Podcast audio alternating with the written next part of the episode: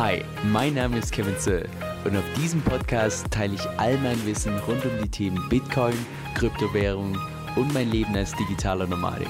Viel Spaß dabei! Hey Leute, Kevin hier. Den meisten Anfängern wird in aller Regel empfohlen, dass sie zunächst mal mit Staking anfangen und Lending und dass sie das Liquidity Mining eher so für die Profis lassen. Und der ganz einfache Grund ist einfach, dass du im Gegensatz zum Staking und Lending tatsächlich beim Liquidity Mining einen Verlust machen kannst, den sogenannten Impermanent und Permanent Loss. Und deshalb ist es auch meiner Meinung nach extrem wichtig, dass du wirklich weißt beim Liquidity Mining, was du tust. Denn dieser Impermanent Loss, so viele da auch andere einreden wollen, den kannst du nur teilweise vorbeugen, aber du kannst ihn zumindest minimieren. Und im heutigen Video, da möchte ich dir mal vier Methoden vorstellen, wie du das denn tatsächlich schaffen kannst. Und by the way, sollte dir Impermanent Loss noch gar nicht sagen, dann schau mal unten in der Beschreibung, da habe ich dir das entsprechende Video verlinkt. Erster Tipp, such dir einen Liquidity Pool wo die Wertepaare relativ wenig zueinander schwanken. Denn da gilt ja grundsätzlich, je mehr die zueinander schwanken, desto größer ist auch dein Impermanent Loss. Das heißt, was du da willst, natürlich idealerweise wäre ein Wertepaar, das gleich schnell sich entwickelt. Der Pool mit Ethereum und DFI war beispielsweise in der Vergangenheit sogar besser als der Pool mit Bitcoin und DFI.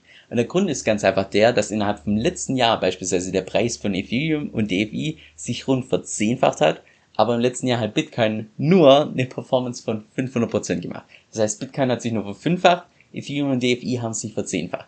Das heißt, im letzten Jahr hättest du jetzt genau für ein Jahr Liquidity Mining betreibt, dann hättest du bei Bitcoin und DFI einen höheren Impermanent Loss gehabt, als jetzt beispielsweise bei DeFi und Ethereum. Und genau deshalb, soweit ich da richtig informiert bin, ist es auch beispielsweise so, dass du in dem Pool zwischen DeFi und Bitcoin auch einen höheren Liquidity Reward bekommst, dass du dafür entschädigt wirst, zumindest im Vergleich zu DFI und Ethereum. Jetzt bei Liquidity Mining mit Aktien, da hast du ja nicht so eine wirkliche Wahl, weil da bist du automatisch an den DUSD, also den US-Dollar gekoppelt. Also wenn du so willst, eine Währung, die speziell gemacht wurde, dass sie konstant bleibt, dass sie immer den gleichen Wert hat. Und gleichzeitig dein zweites Paar ist natürlich eine Aktie, also ein Unternehmensanteil. Und Unternehmen tun in aller Regel entweder wachsen oder schrumpfen. Aber über einen langen Zeitraum den gleichen Wert zu haben, ist für ein Unternehmen in aller Regel eher ungesund. Und der zweite Punkt, auf den du da achten solltest, ist, dass du nur in einen Liquidity Pool investierst, wo du auch langfristig an beide Projekte glaubst. Denn einem vergangenen Video habe ich beispielsweise mal gesagt, dass wenn eine Komponente auf Null fällt, ja, dann ist es ja nicht so schlimm, weil du nur 50% verloren hast.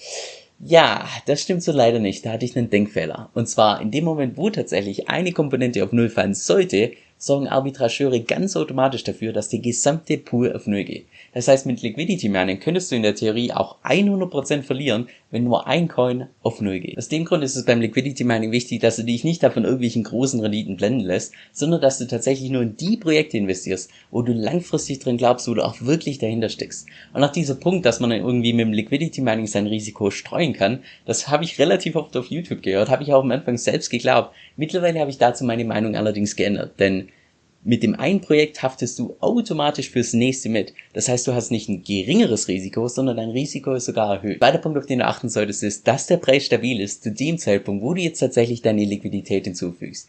Denn vielleicht ist dir mal bei Cake aufgefallen, dass wenn du da auf Add Liquidity klickst oder auf Deutsch Liquidität hinzufügen, dass dann irgendwie so ein komisches Balkendiagramm angezeigt wird und dann Prozentzahl, so Preisstabilität.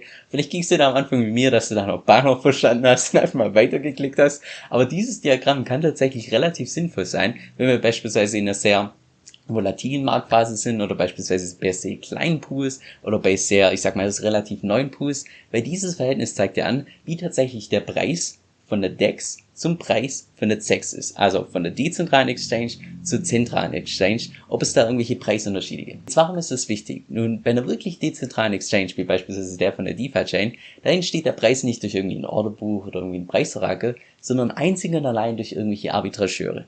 Und das sind im Prinzip nur Leute, die ganz gezielt darauf achten, ob es irgendwelche Preisunterschiede im Markt gibt, damit die im Prinzip die ganz schnell korrigieren können und dadurch einen Profit machen.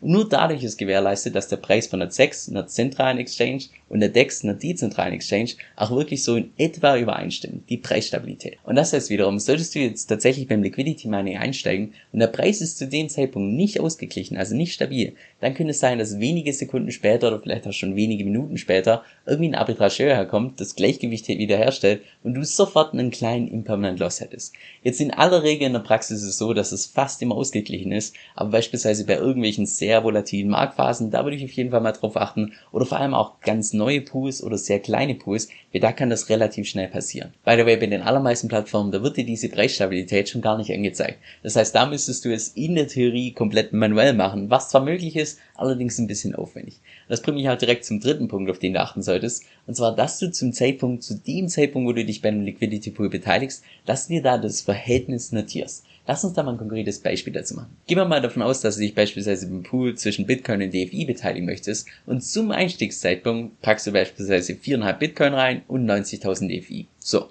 Wenn du das jetzt mal per 3 Satz runterrechnest auf ein Bitcoin, dann würde das bedeuten, ein Bitcoin ist 20.000 DFI wert.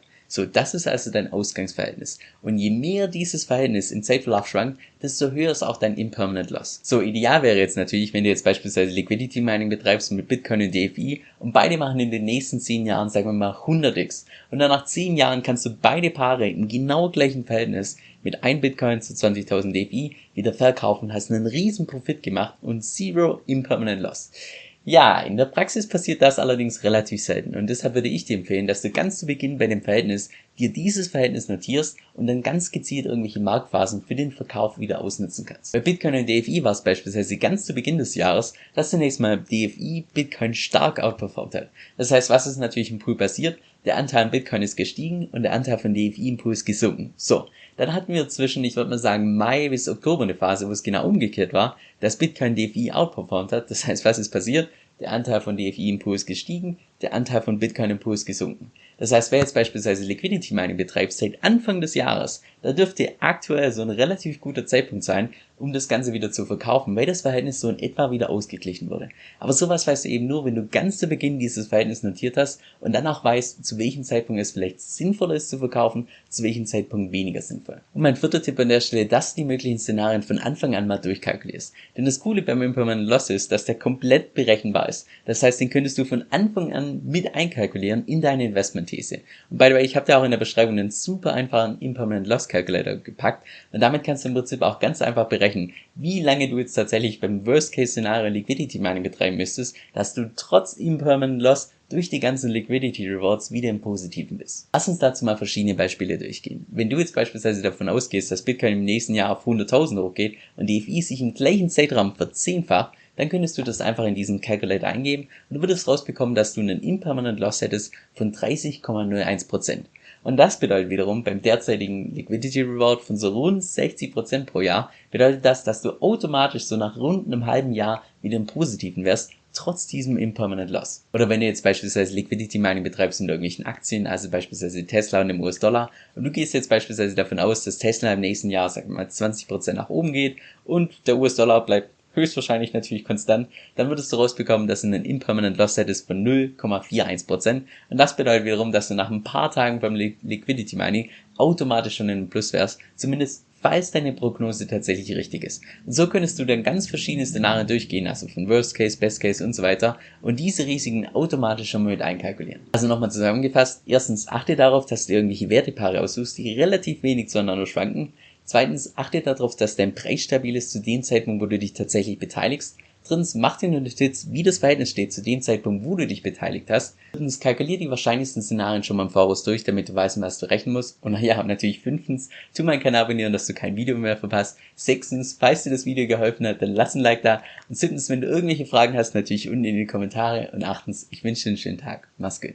Habe ich eigentlich schon erwähnt, dass ich mittlerweile stolzer Besitzer meiner allerersten Kryptokreditkarte bin? Das heißt, jedes Mal, wenn ich jetzt damit Lebensmittel im Laden einkaufe, bekomme ich ganz automatisch einen bestimmten Prozentsatz davon wieder in Kryptowährung zurück. Ich persönlich benutze dafür die Kreditkarte von Crypto.com, die laut meiner Recherche die mit Abstand besten Konditionen für uns Deutsche hat. Und zwar kannst du damit je nach Modell zwischen 1 und 8 Prozent von deinem gezahlten Geld wieder zurückbekommen. Die Karte ist zudem komplett kostenlos und bei dem Modell, was ich ausgewählt habe, bekomme ich sogar noch kostenlos Spotify Premium dazu. Also cooler geht's kaum, wenn du mich fragst. Wenn du mehr darüber erfahren möchtest, dann geh einfach auf meine Webseite unter kevinsoe.com-1. Das ist kevin, S-O-E-L.com-1. Oder klick unten in der Beschreibung auf den Link, der zu meinen Kryptorabatten führt, denn mit meinem Empfehlungslink bekommst du nochmal satte 25 Dollar als extra Bonus geschenkt. Also schon mal vielen lieben Dank für deinen Support. Und jetzt noch ein kurzer Disclaimer. Dieser Podcast stellt weder eine steuerrechtliche noch eine finanzielle Beratung dar. Das heißt, alle Informationen sind wirklich nur zu Informationszwecken bestimmt.